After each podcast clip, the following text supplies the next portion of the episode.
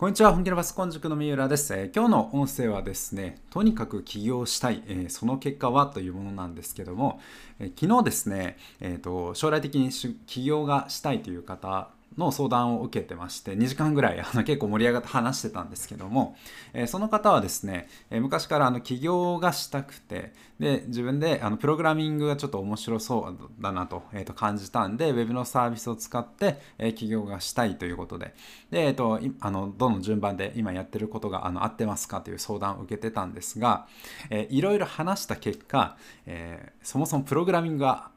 えーと、優先度は下げてやめて、えー、他のことをやっていこうかという話に、えー、着地しました。でこれがあのなんでだったかっていうのがすごくあの重要な、えーと、ポイントだったかなと思いますのでちょっと今日音声でシェアできればなと思ってます。で、えーと、とプログラミングで、まあ、ウェブのサービス作って、えー、それで起業したいということだったんですがそもそも、えーと起業したいのかウェブのサービスをしたいのかっていうのをお伺いしまして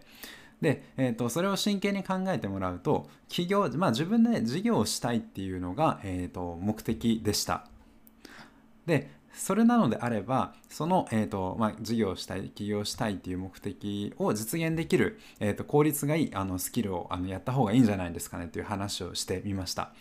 でなんでかというと Web のサービスとかってもちろんプログラムを書いて自分が作りたいサービス設計してそれを作ってで公開してで今度えー、実際にユーザーに使ってもらって、えー、よければ、えーと、一気にガーンと上がっていくと。で、あのその別に使ってる人が、えーと、いいなと思わなければ全然伸びていかないっていうもので、えー結果が、えーと、出るまでの期間っていうのがなかなか読めないんですね。あの今プログラミング学習されてる方もあの感じるところあるかなと思いますがどうしてもプログラミング系の場合その仕事になるまでだとかそういったサービスが作れるまでっていうのが時間かかってしまうんであのそこの期間っていうのが本当に必要なのかどうかっていうのはあの考えた方がいいのかなと思ってます。で、えーと、ご質問の中で例えば Web のサービスがめちゃめちゃ作りたい。自分はこういうサービスを作って、えーと、社会に役立ったいだとかたくさん、えユーザー増やしていきたい上場したいとかっていうのであればそのプログラミングはもちろんあの価値があると思ってお勧めするんですけどももし起業とか独立自分で事業をしたいっていうのがゴールなのであれば本当にそのプログラムを使って、えーと、Web のサービスを作るっていうのが、えー、一番優先度が高い、え、重要なことなのかっていうのをぜひ考えてみてもらえるといいかなと思います。思ってます。はい。で、えっ、と、なんでそういう話したをしたかというと、えっ、ー、と、三浦はですね、えーと、昔その発想でやっておりまして、えー、自分の場合、あの、まあ、学生の時にあのコンピューターのスキルアップ始めて、え、そのまま就職せずにあの独立したタイプだったんですけど、えちょうどですね、あの、独立する直前とかはなんかああいうウェブサービスがあればいいなだとかスマホアプリがいいなと思っていろいろもうなんか徹夜みたいな形で作ってたんですよで実際にそのねあの公開とかもあのまで進んでいったんですけども、えー、それ自体が、まあ、あのダウンロードとか結構されてたんですけど収益化を図るところまではあのいまいちいかなかったんですね最初にやったやつは。で、えただ自分はもうそれは絶対入ると思い込んでるんでひたすら時間投入してあの行くんですけどやっぱり独立しちゃうとその、えーと、毎月毎月食っていかないといけないじゃないですか。えー、そのそのお金が入ってこないんで、どうしても続けられなくなっていくんですね。で、まあ、その当時は仕方なく、えー、日銭稼ぎとして、Web のデザインだとか、えー、をあの使っていきました。で、えーと、なのでデザインとか最初はあのー、まあ、興味が薄いと言いますか、えーと、もうお金稼ぐために自分の場合やってたんですけどもただそれをたくさんやっていくとその中ですごい面白い部分を感じていったんですね。え、例えばえーと、デザインだけじゃなくて例えばランディングページとかであればそこにお客さんが何人来てじゃあその自分が作ったデザインで何人の人が、えーと購入してくれたとか入ってくれたっていうのはデータで全てわかるんですよ。で自分がなんかプログラミングとか面白いなと感じてたのがそういったロジックを考えて組み立てていく部分だったりしてそれが、えーと、デザインプラスマーケティングとかの話になってくると結構似てるところがあるなっていうのを気づいてから結構そのデザインの方にのめり込んでいきました。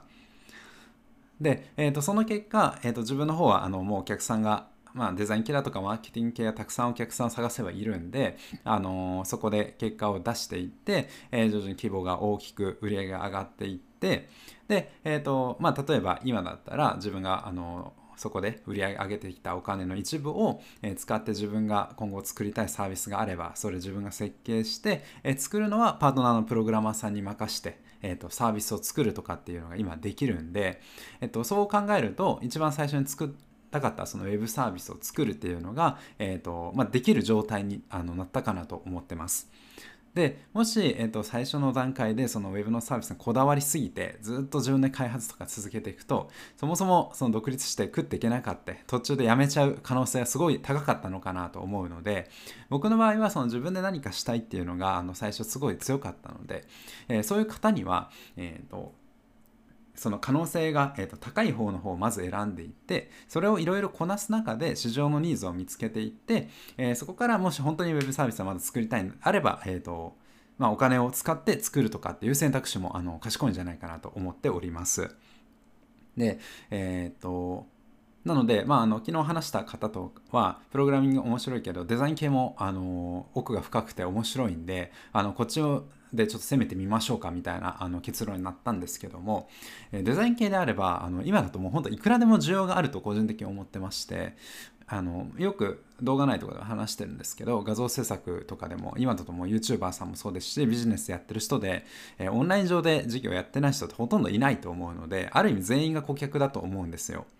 なので自分ももしゼロから始めるんであればもう Photoshop だけでもいくらでもお客さんをあの見つけられるなと今思うので、えー、それをあのやっていく中でえー、市場のニーズといいますか皆さんがどういうものを求めてるのかだとか困ってることっていうのが必ず見えてくるんでそれをこなしていけば例えばこういう人たちが困ってるのが分かったからその人に、えー、使ってもらえるサービスをウェブサービスを作ろうとかっていうアイデアも生まれてくると思うんですね。でそれが見えてきたらまた、えー、その新しく作ったサービスの成功率もどんどん上がっていくと思いますし、え自分のまあ、企業、えー、自分の会社としての売り上げも上がっていくかなと思いますので、えー、とこのまあ、ゴールは一緒なんですけどもアプローチ方法が、えー、と本当にそれでいいのか、えー、もっといい方法はないのかっていうのを考えてみるっていうのはすごく価値があるんじゃないかなと思いました